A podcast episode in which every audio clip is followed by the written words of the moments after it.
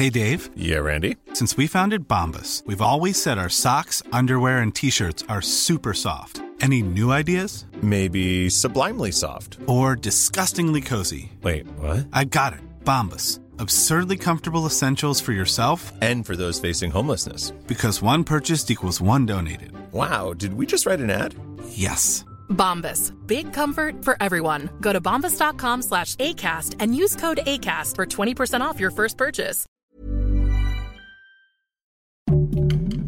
Heraldo Podcast, un lugar para tus oídos. El Dedo en la Llaga es un proyecto original del Heraldo Podcast del Heraldo de México. Encuentra un nuevo capítulo cada semana y recuerda seguir este podcast para estar al día con todos nuestros episodios. En este capítulo platicamos con Genaro Villamil, presidente del Sistema Público de Radiodifusión del Estado mexicano. Genaro Villamil Rodríguez, periodista, escritor, presidente del Sistema Público de Redifusión del Estado mexicano, SPR. Naciste en Yucatán. Así es. Ahí, pues, desarrollaste o empezaron tus pininos hacia el periodismo. Sí, así es, Adriana. ¿Cómo es que decidiste ser periodista? ¿Qué es lo que te motivó? Pues yo creo que desde niño me gustaba estar escuchando las historias y obviamente el chisme. Y soy nieto de periodistas, de periodista. Mi abuelo, que no conocí, eh, murió joven, en los años 30 del siglo pasado. Era columnista de... Era cronista y reseñista de toros y de zarzuela y jefe de la mesa de redacción del diario Yucatán. Con esa carga, digamos, porque era una leyenda en la familia, eh, pues a mí me empezó a gustar mucho todo lo que tuviera que ver con la escritura, en realidad. Pero el periodismo, en, eh, desde, pues yo creo que desde los siete años yo ya leía periódicos y escuchaba noticieros. Es decir, em, había una inclinación natural hacia la información.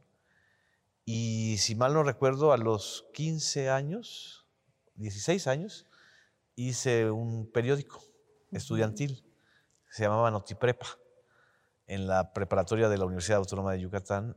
Y pues me expulsaron de la preparatoria por ese periódico, porque en ese periódico yo denunciaba la venta y tráfico de los exámenes de admisión de la dirigencia estudiantil de entonces.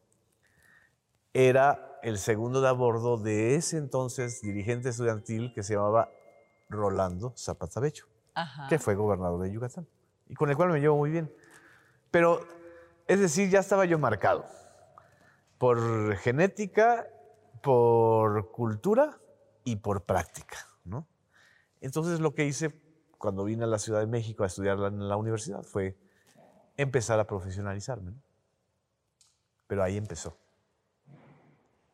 Después, pues seguiste una carrera eh, muy joven, ascendiste a Pues, ser director del sí. financiero en todo el sureste. Sí. ¿Qué tenías? ¿27 años? No, tenía yo 24. 24 años, Genaro 24 Villamil. años. Una experiencia muy dura para alguien que tiene 24 años. Y que tiene que entender el poder. Así es. Así es, pero la- el entendimiento del poder es muy distinto cuando lo intelectualizas o lo racionalizas y cuando lo vives. Es muy distinto. Ok. O sea, cuando tienes que ejercer. Y yo estaba muy joven para eso. Estaba muy joven, muy inmaduro. Y obviamente, eh, pues ocurrió la crisis del 95 Ujú. la crisis económica del 95 y pues se fueron cerrando muchos, muchas plazas, plazas laborales y en ese entonces eh, el Financiero Sureste, que era un proyecto bellísimo, casi como el Tren Maya, abarcaba los cinco estados del sureste, eh, Campeche, Yucatán, Quintana Roo, Chiapas y Tabasco. Eh, de ahí aprendí, digamos, la importancia de una red de cobertura regional, pues fue eh, apagándose poco a poco y lo, terminaron cerrando, desgraciadamente. Genaro, a los 24 años, ¿cómo entendías el poder? ¿Qué leías? ¿Qué, eh, ¿Cómo entendías el poder en un estado conservador como Yucatán y con gobiernos pristas? Y desde un periódico financiero. Y desde un periódico financiero. Era un ejercicio de profesionalismo y de interlocución. Muy joven conocí a gobernadores de esas zonas. Eran puros buenos muchachos. En Tabasco estaba Roberto Madrazo. En Yucatán estaba Víctor Cervera Pacheco. En Quintana Roo estaba Mario Villanueva. En Campeche estaba otro gobernador eh, que era el menos, el menos truculento de todos. Y en Chiapas, si mal no recuerdo, estaba Albores, Guillén. Entonces imagínate, pues me veían como un bebé, un chamaco. Sobre todo Cervera. Cervera Pacheco, a quien yo conocí y por supuesto me amenazó este, de manera verbal. Ahí entendí también que los políticos muchas veces dicen cosas que no tienen que ver con lo que hacen. ¿sí? Y que la interlocución en corto, el político siempre, sobre todo de esa, de esa época y de ese calibre y de, ese, y de, ese, de esa zona, pues lo que quieren es controlarte, ¿no? Entonces mi ejercicio desde entonces fue el no sumisión y el no a, pues, raíz de, de, muchas cosas que además estaban pasando en ese momento. Eh, la corrupción del gobierno de Roberto Madrazo era un escándalo nacional. Y la presencia de, de Víctor Cervera Pacheco, que fue pues toda una leyenda en Yucatán y en el priismo nacional, era una situación conflictiva, ¿no? Pero también aprendí mucho, mucho, mucho. Cervera Pacheco era, una, era un buen sparring, por cierto.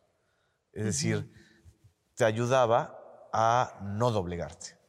Pero eh, cuando dices eh, te quieren censurar, te quieren amenazar. Sí. En ese momento, con un joven talentoso, director de un periódico con una responsabilidad impresionante, con un periódico fuerte, conocido a nivel centro, porque antes se manejaba todo desde la Ciudad de México y de aquí se dictaban columnas, se hacían investigaciones. En aquel momento, cuando tú tenías 24 años, enfrentarte a Víctor Cervera ha de haber sido muy complicado, pero ¿cuál fue esa amenaza que te lanzó y que te generó que no podías y que tenías que hacerle frente al poder en tu condición de periodista? El periódico El Financiero era una franquicia. Es decir, la mitad, 51% mm, de las acciones o de la propiedad era del financiero de la Ciudad de México, que en ese entonces era dueño y dirigía Rogelio Cárdenas, un gran, gran empresario que apoyó muchísimo al, al financiero. Nada que ver con el financiero actual, es decir, la línea editorial era completamente otra. Que además estamos hablando también del sexenio de Salinas, de Carlos Salinas de Gortari. Del final del sexenio, es decir, de ese año tan tremendo que fue el 94, el de la irrupción zapatista, el asesinato de Colosio, el asesinato de Luis Macier, y el final con el tema este de la crisis, de, la crisis de los CETES del diciembre, el 28 de diciembre, y la otra parte de, los accionistas del financiero eran empresarios locales. Y los empresarios locales estaban muy vinculados al entonces gobernador Víctor Cervera Pacheco. ¿sí? Y la estructura editorial estaba a mi cargo, es decir, la autonomía de los contenidos estaba a mi cargo. Toda la parte publicitaria no estaba a mi cargo. Pero ahí entendí también que había que ponerle límites a las pretensiones de control político y de censura de un gobernador tan fuerte y tan acostumbrado a que todos le dijeran que sí, como Cervera Pacheco. La amenaza fue muy simple, ¿la puedo decir literal? Sí, por favor. Te voy a chingar. Le dije, don Víctor, no se trata de eso. al final acabamos siendo, eh, pues sin amigos, por supuesto que no fuimos. Más bien yo fui amigo y soy amigo, me considero amigo de Dulce María Sauri, ¿no? La gobernadora eh, que también fue alumna de Cervera. Entonces, en ese entonces, desde ese momento yo entendí que no es fácil hacer el periodismo en el interior del país.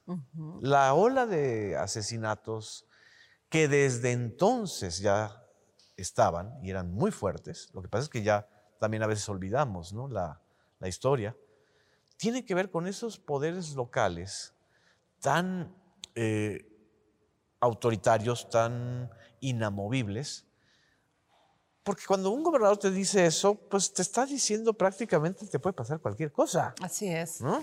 No solamente seas- que influya para quitarte tu trabajo, Exacto. sino en riesgo tu vida. Así es. Entonces también entendí que eh, no se trata de hacerse el mártir, ni se trata de hacerse el héroe o la heroína, sino de establecer límites y fronteras de un buen entendimiento. Que creo que eso es una de las lecciones más duras, más duras que tuve que aprender muy joven. ¿no? Ahora, pasa esto, 24 años, te vienes a la Ciudad de México, es- estás en el, en el gobierno capitalino, pero luego das ese salto a la jornada Sí, y al proceso. sí, sí, sí. Yo quiero que, me, que nos cuentes ese camino, porque se dice fácil, pero construirlo no lo es tanto. No, eh, regresé de, las, de, de Mérida porque renuncié finalmente al proyecto del Financiero Sureste, a pesar de que mis jefes me apoyaban mucho y no querían que yo me, que yo me retirara. Pero de- decidí retornar a la Ciudad de México porque dije, en Yucatán en este momento es casi imposible hacer periodismo, ya ni siquiera digas autónomo, periodismo de manera eh, tranquila, en paz, con una figura como él y sus replicantes, ¿no? O sea, es decir, el secretario de Seguridad del jefe de la policía, en fin, todos querían imitar el estilo caciquil de Cervera Pacheco. Entonces yo me regreso a la Ciudad de México, estoy año y medio trabajando de freelance, fue quizá una de las etapas más divertidas de mi carrera, porque trabajaba para seis medios distintos. Era yo una agencia informativa ambulante, individual, hasta que alguien me dice, oye, está empezando el gobierno de Cuauhtémoc Cárdenas en la Ciudad de México y, se, y hay una muchacha que creo que va a ser secretaria de Desarrollo Social y necesita eh, esta joven exdiputada federal, pues un periodista que le organice la información. En ese entonces, la joven exdiputada federal llamada Rosario Robles no fue secretaria de Desarrollo Social, fue secretaria de Gobierno, del gobierno de Cuauhtémoc Cárdenas. Y pues nos caímos muy bien en el- desde un inicio y fue una colaboración muy afortunada porque también aprendí el otro lado de la moneda. El, ahora sí que eh, cómo se Estar maneja la poder. cantina y cómo se ejerce desde el poder la información y no la coerción. Es decir, cómo, y ese era mi constante, mi constante diálogo con, Rosario, yo estaba muy joven también, y ya mucho más, eh, de decir, Rosario, a los periodistas no hay que intimidarlos, a los periodistas hay que darles información. Y creo que fue una de las experiencias más, eh, más aleccionadoras e intensas, porque además gobernar la Ciudad de México es, es una montaña rusa. Y el primer arribo de la izquierda. Y era el primer gobierno de la izquierda, era el primer gobierno electo en la Ciudad de México.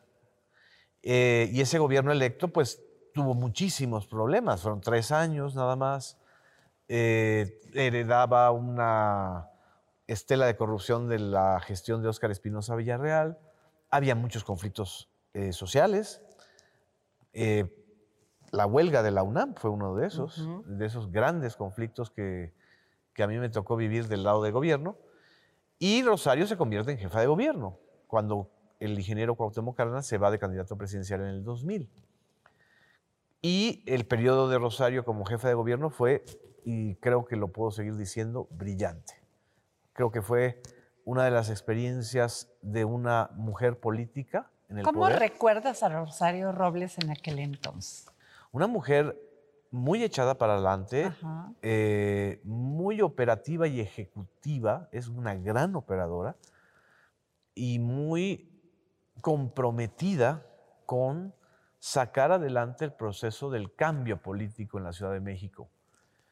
Y pues lo puedo decir, y eso creo que lo reconocen todos, el, el buen gobierno de Rosario, en un año, permitió que la izquierda repitiera electoralmente, en medio del fenómeno Fox. Y ahí es cuando gana la Ciudad de México Andrés Manuel López Obrador. Ahí lo conoces. Ahí lo conozco. Ah, Bueno, lo conocí.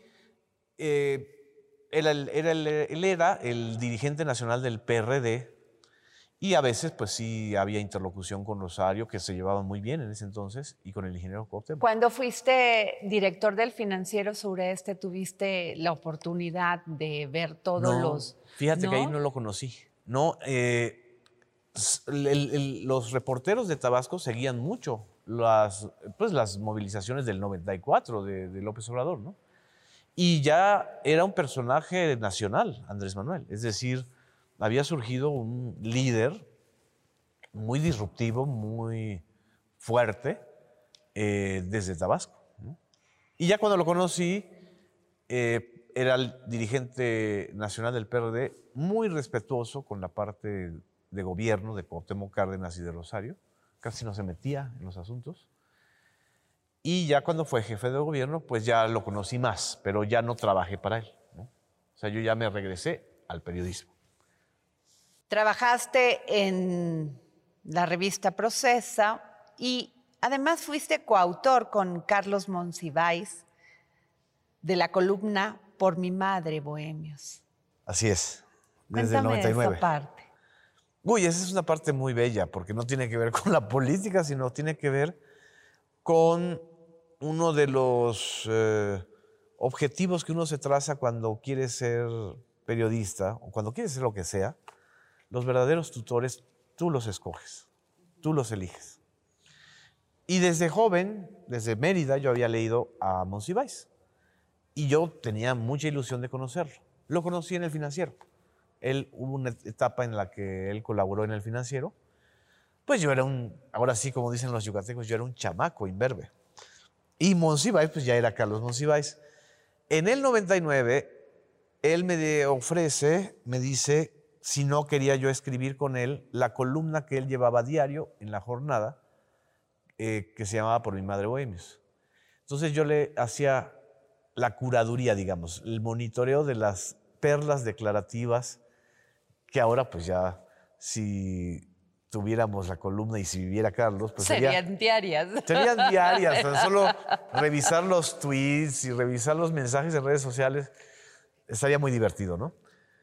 Y de ahí él me, pues, me arropó, me entrenó, me formó y creo que junto con Alejandro Ramos, don Julio Scherer, creo que eh, es de los grandes formadores, en mi caso, como periodista, como ser humano, como político.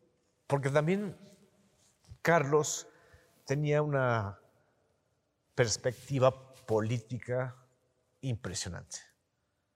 Ahorita lo estoy recordando y me, Sí. me emociona porque van a cumplirse 85 años. O sea, el 4 de mayo él cumpliría 85 años.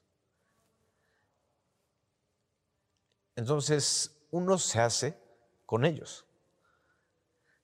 Y Carlos, pues sí, era una figura muy fuerte. O sea, eh, hay escenas que yo viví de diálogos duros, durísimos, entre Monsiváis y el entonces candidato presidencial Andrés Manuel López Obrador en el 2006. Y esos diálogos, esa fuerza, Nunca la he vuelto a ver. Creo que el propio López Obrador lo extraña mucho.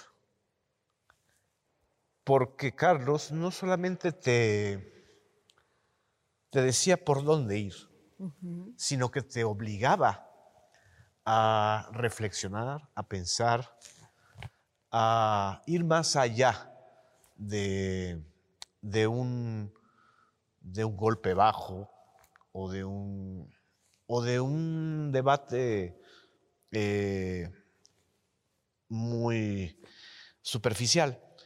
Carlos decía que las verdaderas eh, batallas que había que ganar eran las batallas culturales. Y que el cambio político en México tenía que ser sobre todo un cambio de conciencia. Y de ahí Andrés Manuel tomó esa frase. Claro, Andrés Manuel era un gran líder social ya en ese momento. O sea, había sido jefe de gobierno, lo habían desaforado, había sido el movimiento de, de en contra del desafuero. Era la campaña del 2006 muy dura, horriblemente dura. Y Carlos estaba como muy, muy comprometido con él. Y todas esas eh, vivencias, pues sí, son lecciones muy fuertes. Imagínate de Víctor Cervera Pacheco a Carlos Monsiváis, pero sí, sí son vivencias fuertes. Genaro, ¿se puede ser imparcial en el periodismo? ¿Se puede ser equilibrado? ¿Se puede no tener ideología propia? Alguien, en, en términos del deber ser, en la ontología, te va a decir que un periodista, su ejercicio profesional es contener sus emociones. Ser equilibrado, ser imparcial. Pero los periodistas no somos jueces. Para eso están los jueces, para eso está el Poder Judicial. Los periodistas somos el oficio más eh, neurótico del planeta porque ejercemos sin saberlo y sin tener mucha conciencia de eso un poder, un poder de influencia. Y a veces pensamos que tenemos que quedar bien con el poder y no necesariamente con el poder político, con el poder económico, con el poder mediático, con nuestros jefes, con los dueños, con el poder simbólico con la religión, etcétera. No, no tenemos que ser imparciales, tenemos que saber ejercer ese poder que tenemos. O sea, a través de nosotros, muchos otros hablan. Ok. Entonces, eso lo tenemos que tener muy, muy conscientes. Si, si no lo tenemos consciente, entonces pensamos que eh, la influencia que podamos ejercer es por nuestra capacidad. No, es por el oficio y obviamente por el compromiso que uno va desarrollando. ¿no? A ver, regresando a Carlos Monsiváis, este gran escritor, este gran periodista. Y periodista. Este gran ideólogo Sí, en muchos también. casos. No le tocó tanto esta etapa que le está tocando al periodismo, que es las redes sociales. No, Todo este cambio sí, de la tecnología y que se agudizó en el tema de la pandemia. Los, este, las opiniones a veces sin sustento, los argumentos sin consecuencias, exacto, que tú lo has seguido muy de cerca. ¿Cómo sería Carlos Monsiváis en este momento? De la, no solamente del gobierno de Andrés Manuel López Obrador, sino de todo lo que él pensaba que tenía que ser un gobierno de izquierda. Era un hombre muy apasionado.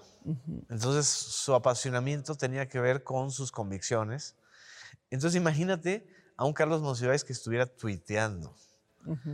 Y obviamente sería muy divertido porque tenía un sentido del humor muy desarrollado, una ironía muy desarrollada, que obviamente pues incomodaba a sus interlocutores, ¿no? O sea, él hizo de la ironía, de la inteligencia y de el sentido del humor, el, como, pues como Voltaire, como muchos grandes este, intelectuales de la Ilustración francesa y de la Revolución francesa, o incluso de la, de la época liberal mexicana. Él se sentía muy identificado, por ejemplo, con el nigromante y con muchas de las figuras intelectuales del liberalismo mexicano. Él le inculcó a López Obrador en buena medida que se, que se concentrara mucho en esa etapa de la, del, pues de la confrontación entre liberales y conservadores. Es decir, de ahí viene este, este discurso histórico que tiene López Obrador de la aportación de Carlos. Y lo reconoce porque López Obrador lo ha dicho muchas veces. Y creo que viviría de manera muy intensa, a lo mejor como si fuera el nigromante, y escribiría incluso de manera crítica, pero siempre a favor de la causa del cambio. Okay. Él nació creció, se desarrolló, logró ser una gran figura en la era prista. Digamos que en la era de los... Que además era respetado por priistas, periodistas, panistas. Claro, temido era un referente, y respetado. Era un referente. Y obviamente, eh, pues sí, habría críticas muy duras y creo que serían necesarias, pero siempre desde un lado eh, para profundizar el cambio, no, no, no para dinamitarlo, no para... Pues en buena medida, desde mi punto de vista, el 80% de, las, de los cuestionamientos y de las críticas que se le hacen a este proceso de la cuarta transformación es para decir todos son iguales. Está pasando lo mismo que pasaba en los anteriores gobiernos, en los anteriores sexenios. Entonces lo que le estás influ o sea, lo que le estás diciendo al votante, al ciudadano, es que no, pues hagas lo que hagas, los políticos son iguales. Yo creo que no. Yo creo que esa es la gran lección que aprendí de Monsiváis. Que los políticos no son los generadores del cambio en sí por sí mismos, sino la presión de la ciudadanía, precisamente por el cambio cultural. Hablábamos de dinamitar. Sí. Genaro Villamil te toca ser director del SPR. En un gobierno que cambia la forma de comunicación y de información. Tenemos un presidente que todos los días sale a dar una conferencia. Hi, I'm Daniel, founder of Pretty Litter. Cats and cat owners deserve better than any old-fashioned litter. That's why I teamed up with scientists and veterinarians to create Pretty Litter. Its innovative crystal formula has superior odor control and weighs up to 80% less than clay litter. Pretty Litter even monitors health by changing colors to help detect early signs of potential illness. It's the world's smartest kitty litter. Go to prettylitter.com and use code ACAST for 20% off your first order and a free cat toy. Terms and conditions apply. See site for details. La mañanera. Exacto. Donde dice las cosas por su nombre. Donde menciona asuntos de Estado. Así es. De manera muy fácil. ¿Cómo es Genaro Villamil en, este, en esta 4T? Son dos, dos temas muy fuertes y muy importantes. El estilo personal de gobernar y de comunicar de Andrés Manuel López Obrador es único. Va a ser muy difícil que haya otro político o política que tenga la disciplina, el oficio, son miles de horas de mítines políticos en tres campañas presidenciales, de recorridos, y al mismo tiempo una facilidad verbal y una inteligencia fuera de toda duda. Es decir, López Obrador llega sin teleprompter, sin guion, sin apuntadores, sin notas, y está comunicando y gobernando al mismo tiempo.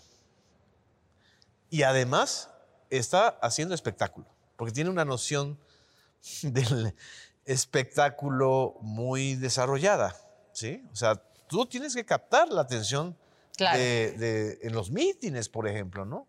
Entonces, lo ha, lo ha hecho de una manera eh, mucho más desarrollada que cuando lo hizo como jefe de gobierno de la Ciudad de México. Frente a ese fenómeno tan impresionante de comunicación, que es lo único que puede explicar este desarreglo que existe entre el eh, statu quo mediático que existía y que se está recomponiendo. Se está cambiando para bien o para mal, pero se está... Todo lo que no sucedió en el 2000, en la era de Fox, cuando llega la alternancia, está ocurriendo ahorita, 18 años después. Y a mí me toca entonces eh, articular, construir desde el ángulo, desde uno de los ángulos de la comunicación, que es el de los medios públicos, que en realidad estaban absolutamente pues, soterrados, eh, ignorados, fragmentados, divididos, porque la noción de la comunicación como un bien público, pues se abandonó desde la época de, de Salinas. Es decir, los medios públicos eran medios gubernamentales, Así es. una agencia de, de noticias, un canal de televisión del Politécnico, un canal cultural de la Secretaría de Cultura, que desarrollaron contenidos maravillosos, pero que no tenían una noción de lo público, de las causas, de hacia dónde llevarlos. Entonces a mí me corresponde en un periodo breve, realmente es breve porque son cinco años lo que me corresponde a mí como presidente del SPR, por lo menos de sentar las bases de hacia dónde llevar un proyecto de comunicación pública. Antes el sistema de público de radiodifusión del Estado mexicano pues servía de promoción para el presidente en turno, más que Sí. llevar estas causas sociales. Sí. Como bien lo dices, lo utilizaban como parte de la promoción del presidente. Así es. ¿En qué ha cambiado con Genaro Villamil? Eh, ¿Hay crítica en este sistema? ¿Se informa? ¿Se comunica o se aplaude? Por ley, tenemos, hay una ley del Sistema Público de Radiodifusión que fue aprobada por el Congreso mexicano en 2014, cuando se hizo la reforma de la ley de telecomunicaciones y de radiodifusión. El sistema tiene que reflejar la pluralidad de la sociedad mexicana. Y es un sistema, no es un organismo único. Es decir, a mí me corresponde directamente el canal 14, pero el canal 11, el canal 22, los medios radiofónicos como el IMER o Radio Educación y los de los estados tienen su propia dinámica y su propio estatuto jurídico. Mi función es coordinarlos para unir esfuerzos de coberturas de interés público, como fue todo lo que vivimos con la pandemia, como fue Aprende en Casa, que fue un- un modelo que me pidió el presidente, a mí y al secretario de Educación Pública en ese entonces, Esteban Moctezuma, para cómo llevar las clases y utilizar los canales y los medios públicos, en alianza también con los medios privados.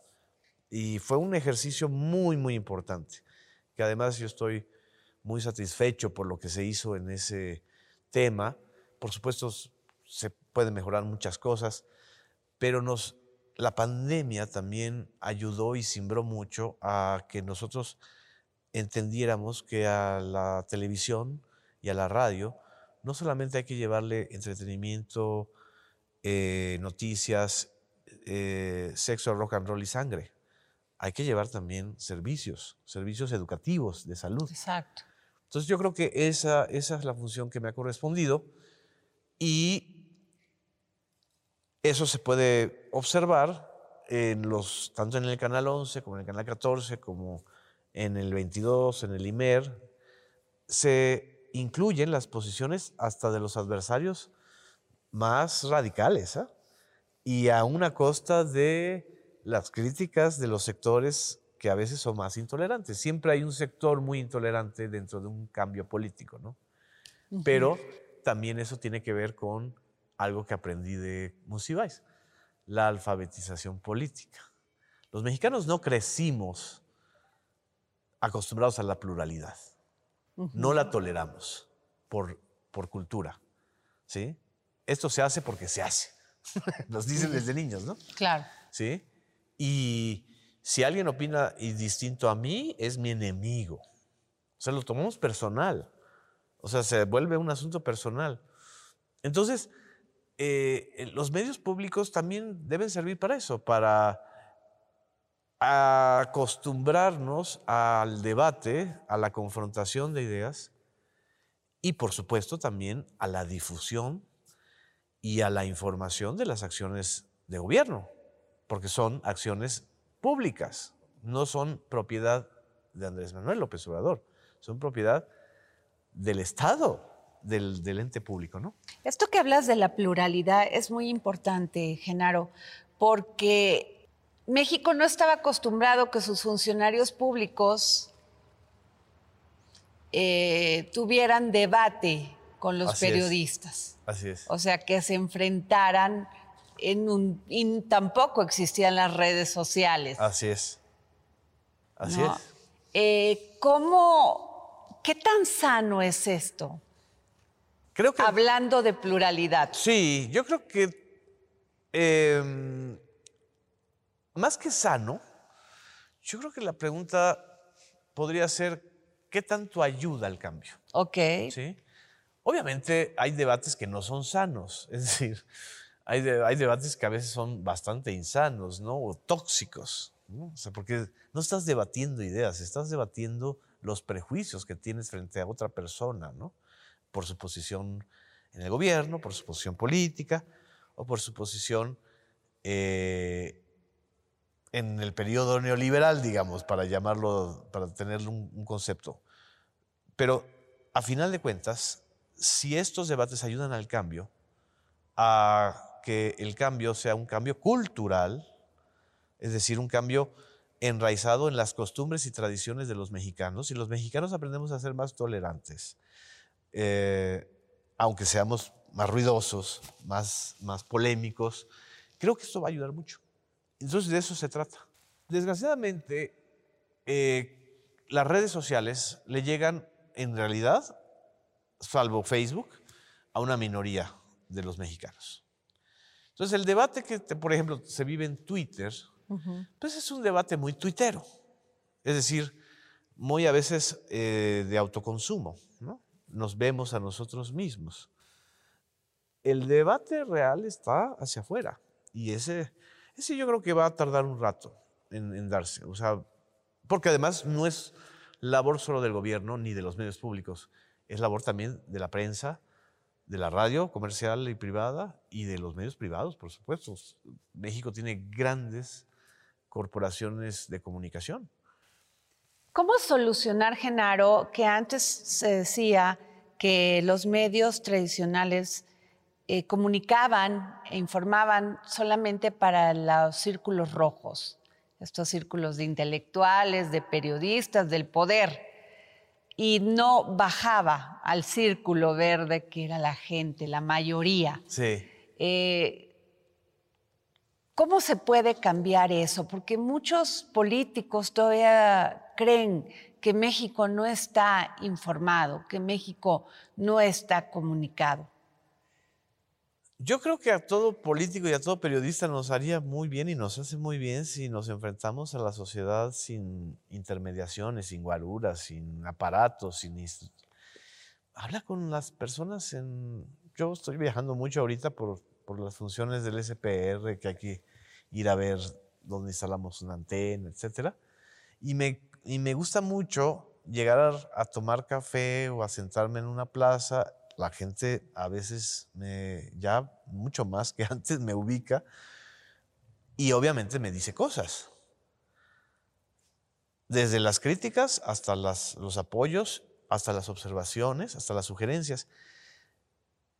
Ahí yo estoy observando muy distinto al, al sexenio pasado, de hecho, o a hace 12 o 18 años, una necesidad de las personas, de los ciudadanos, de decir lo que piensan y de, y de incidir en, en alguien que ellos ven como un servidor público, ¿no? Ok. Entonces, creo que nos haría muy bien y nos hace muy bien, siendo o no servidores públicos, tomar ese termómetro. El termómetro social en México ha cambiado. Ha cambiado y creo que ese termómetro social, lo que se llamaba antes el círculo rojo, no lo está entendiendo. Tan no lo está entendiendo que siguen utilizando las mismas críticas, los mismos, el mismo guion que hace 2006 a la fecha son ya 16 años, que hace 16 años ejercieron contra López Obrador para destruir esa opción de cambio. Y no se destruyó, no solo no se destruyó, se desarrolló, se modernizó, eh, llegó al poder presidencial con una legitimidad que no habíamos visto en muchos años. Entonces, yo creo que al Círculo Rojo lo que le haría muy bien es ponerse verde, no al revés. No que, el, no que los grandes debates del Círculo Rojo bajaran al, al Círculo Verde de la población. ¿La última palabra la tienen los medios? No, por supuesto que no. No, lo tienen Se las creía audiencias. así. Claro, porque eh, nos creímos el apotegma de McLuhan, los medios son el mensaje. Desde las redes sociales, desde la irrupción de la web 2.0, las audiencias son el mensaje, no los medios. Medio que pierde audiencia, contenido que pierde audiencia, periodista que deja de tener credibilidad frente a sus audiencias, lo está perdiendo todo. Eso es lo que creo que es el... es- y eso no es solo en México, eso sí es un fenómeno global. Genaro, como presidente del Sistema Público de Redifusión del Estado mexicano, eh, ¿qué retos tienes? Porque cuando vemos este mismo sistema, o como se pueda llamar en Inglaterra, Sí. producen cine, tienen recursos, hacen televisión de gran nivel, Ve. eh, funcionan como, como parte del gobierno, pero también funcionan como empresa. Exacto. Generan, generan, generan dinero, dan empleos. Sí. ¿Cuál es el reto de Genaro Villamil? Bueno, el mío en lo personal es eh, poder cumplir con el proyecto que me planteé y queda año y medio, poquito más de año y medio, que es terminar de articular un sistema público de televisión al menos que sea nacional. Es decir, que si nos viene otra pandemia, podamos tener eh, sistemas de multiprogramación pública que puedan llegar al 90 o 80% de la población. Y a donde no se pueda llegar, pueda llegar la radio. Ese es el reto. Eh, y además, dejar muy consolidado un canal, un canal nuevo, que es el Canal 14, relativamente joven, tiene 10 años de existencia, impulsar la producción independiente, abrir ese canal a voces eh, distintas y a experimentos muy nuevos. Yo veo al Canal 14 como este espacio de vanguardia, donde siempre se necesita en un sistema público un- un- una televisora o una radio donde tú puedas experimentar y luego lanzar eh, proyectos hacia otros canales públicos o privados. Ese es mi reto como funcionario. Ahora, el reto del sistema público de medios hacia, si tomamos en cuenta la BBC, es un reto enorme, pero también hay que contextualizar. La BBC tiene más de 100 años, es parte del Estado británico, nació siendo un bien cultural y público que los británicos lo asumen como tal. Tal es así que pagan un impuesto, igual que los países escandinavos y Alemania, por sostener esos medios, que no dependen del gobernante o de la reina. En el caso mexicano, evidentemente no hay que pedirle impuestos a los ciudadanos mexicanos que ya pagamos muchos impuestos, sino más bien consolidar un proyecto público. no tiene que desplazar al proyecto privado, tiene que coexistir, pero tiene que coexistir en- de una manera en donde se plantee una opción de contenidos, de enfoques, ya sean experimentales o de vanguardia, pero eh, públicos. Yo creo que en unos 10 años más vamos a poder consolidar eso. Ahora, ¿cómo está el SPR frente a los procesos electorales? ¿Cuál es tu posición? Hemos hecho, por ejemplo, del periodo que me ha tocado, tres coberturas nacionales conjuntas. La del 2021, la de las federales, la consulta sobre los expresidentes y la reciente sobre la revocación de mandato. Nuestra posición es- informar, llevar el ejercicio democrático o el ejercicio de la participación lo más extenso posible. Esa es nuestra posición. La verdad es que los ciudadanos tienen que decidir por quién votan o cómo votan, ¿no? El INE hace unos años se oponía a que hubiese debates, más bien se oponían los, eh, representantes de los De partidos. los partidos, exacto. ¿Crees que eso debe de cambiar?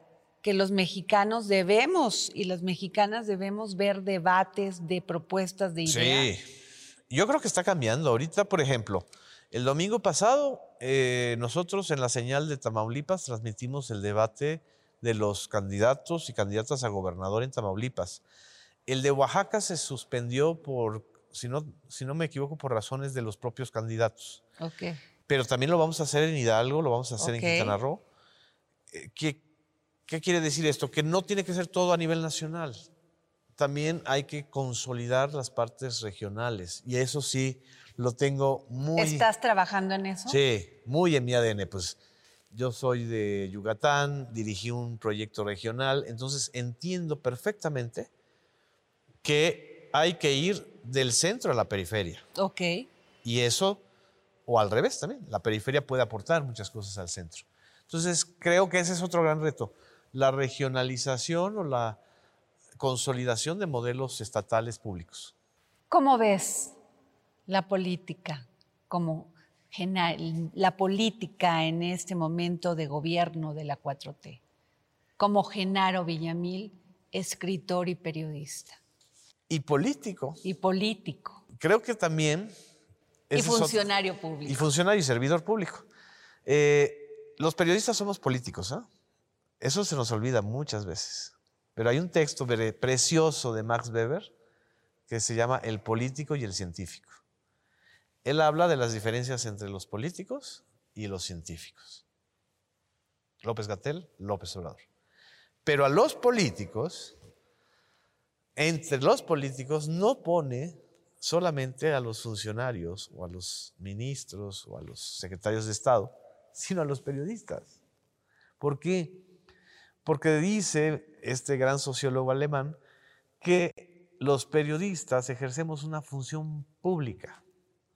Entonces, esa falsa dicotomía que, por ejemplo, alguien te diga, no voy a decir nombres, pero podemos enumerar muchísimas, muchísimos conductores y, y comunicadoras y comunicadores mexicanos que dicen, yo no soy político. Mamita, papito, no hay nada más Ejerces una función pública. político que el periodismo. Entonces, desde este momento también estoy haciendo como servidor, como periodista y como político, periodismo. Mi función, y eso lo platiqué con el presidente de la República cuando me invitó a, a participar en el SPR. Eh, le dije, es que yo no sé hacer tele. Le dije, pero sabes hacer periodismo. Y lo que se necesita es mucho periodismo. Entonces, también esa, eso lo estoy haciendo y en eso lo estoy viviendo de manera muy intensa. Creo que estoy haciendo más periodismo que cuando estaba de freelance en seis, en seis medios. Las cuotas y los cotos. Las, cuat- las, Los, los- cuotas, las las cuotas, y los cotos en el periodismo. yo creo que ¿Es, las... es difícil Sí. cambiarlas en esta los- 4T? Creo que hay un cambio que se ha dado que me parece silencioso, pero magnífico. Ya no hay exclusividades.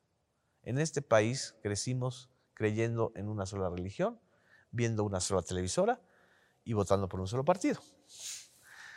Y las televisoras, las estaciones de radio, les prohibían a sus comunicadores poder colaborar en otros medios privados si eran trabajadores de esos medios o al revés. ¿sí?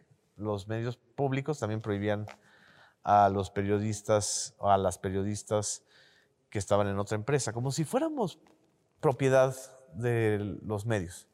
Yo creo que los periodistas no somos propiedad de los medios, sino que somos servidores públicos, algunos bajo mandato, que tenemos que ser investigados y fiscalizados, y otros no. Pero ese papel lo podemos ejercer y creo que es muy sano lo que ha estado pasando. Ese es un cambio que del cual casi nadie habla. Siempre, nos, siempre estamos muy, muy, muy concentrados en, la, en el nivel de, de debate o de disputa entre comunicadores y el presidente de la República. Pero hay un cambio fundamental que se ha, empezó el sexenio pasado, pero se ha acelerado mucho en este, que es la apertura de las opciones. Ahora, es una realidad que los medios, sobre todo la radio, ha estado totalmente regulada. Sí, sí. Totalmente regulado. Hemos hablado tú y yo de eso. Eh, vemos que esas relaciones ya están cambiando entre gobierno y concesionarios. ¿Cuál es tu opinión de esto?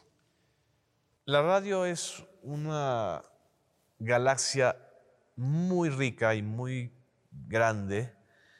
Hay muchos modelos de radio. Yo creo que no debe haber uno solo.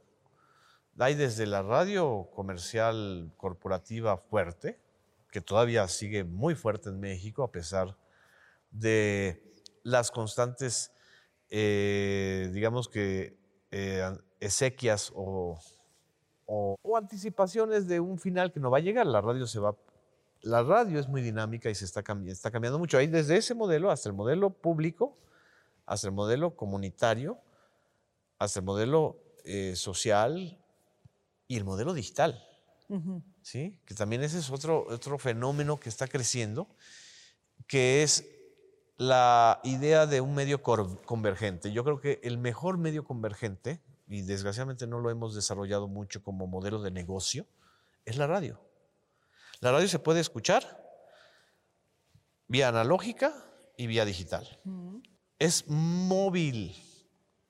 Puedes escuchar radio ahora ya con los dispositivos eh, mientras estás no solamente en el auto, sino en tu, en tu teléfono. Sale muy caro cuando, cuando no tienes conectividad en todos lados.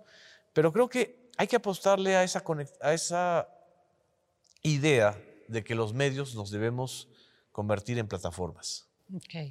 Más que en solo tele o solo radio. Hay radio que hace tele. Telefórmula, por ejemplo, es un ejemplo muy claro de, de un medio de radio que está en los dos lenguajes. Pero creo que también hay que agregar la parte digital. Y en ese sentido, la radio mexicana eh, está entrando apenas a un cambio Mm, que se atrasó, se retrasó yo creo que como unos 10 años. Desgraciadamente, eh, envejecieron los dueños de la radio tradicional en México y envejeció también el modelo de negocios. Yo creo que hay que renovarlo y que, hay que, y que, y que la renovación de ese modelo de negocios no va a depender de quién esté en el gobierno. Genaro Villamil, escritor. 13 libros. Sí. El número 14, ¿cuándo llega? En el canal 14. En el canal 14. Yo creo que estoy elaborando, no es fácil cuando estás tan metido en el día a día de, Me encanta escribir libros, la verdad. Creo que es una manera distinta y muy y muy fascinante de ejercer el periodismo. El verdadero futuro, desde mi perspectiva, del periodismo es el periodismo en libros. Y lo estamos observando. O sea, los títulos más vendidos, los debates más encendidos ahora se da a raíz de libros periodísticos, es decir, con revelaciones, con investigaciones, ¿no? Que además pues, te permite una investigación que no te lo va a permitir un periódico o una revista, por mucho espacio que te den.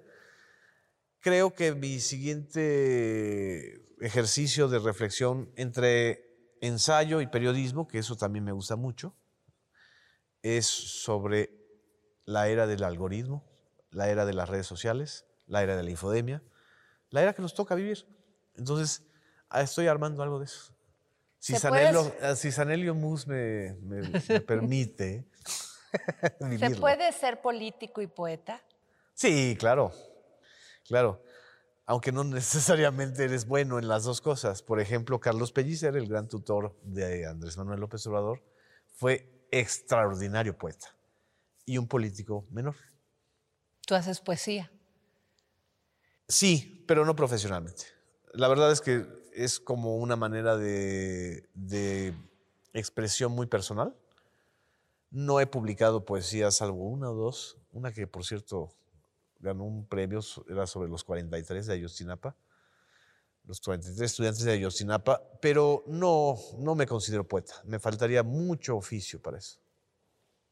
Muchas gracias. Al Genaro contrario. Adela, gracias a ti. Agradecemos las facilidades otorgadas para esta grabación al Club de Periodistas de México.